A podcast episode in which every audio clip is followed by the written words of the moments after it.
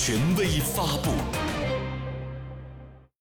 国家主席习近平十四号晚在北京同欧盟轮值主席国德国总理默克尔、欧洲理事会主席米歇尔、欧盟委员会主席冯德莱恩共同举行会晤。会晤以视频方式举行。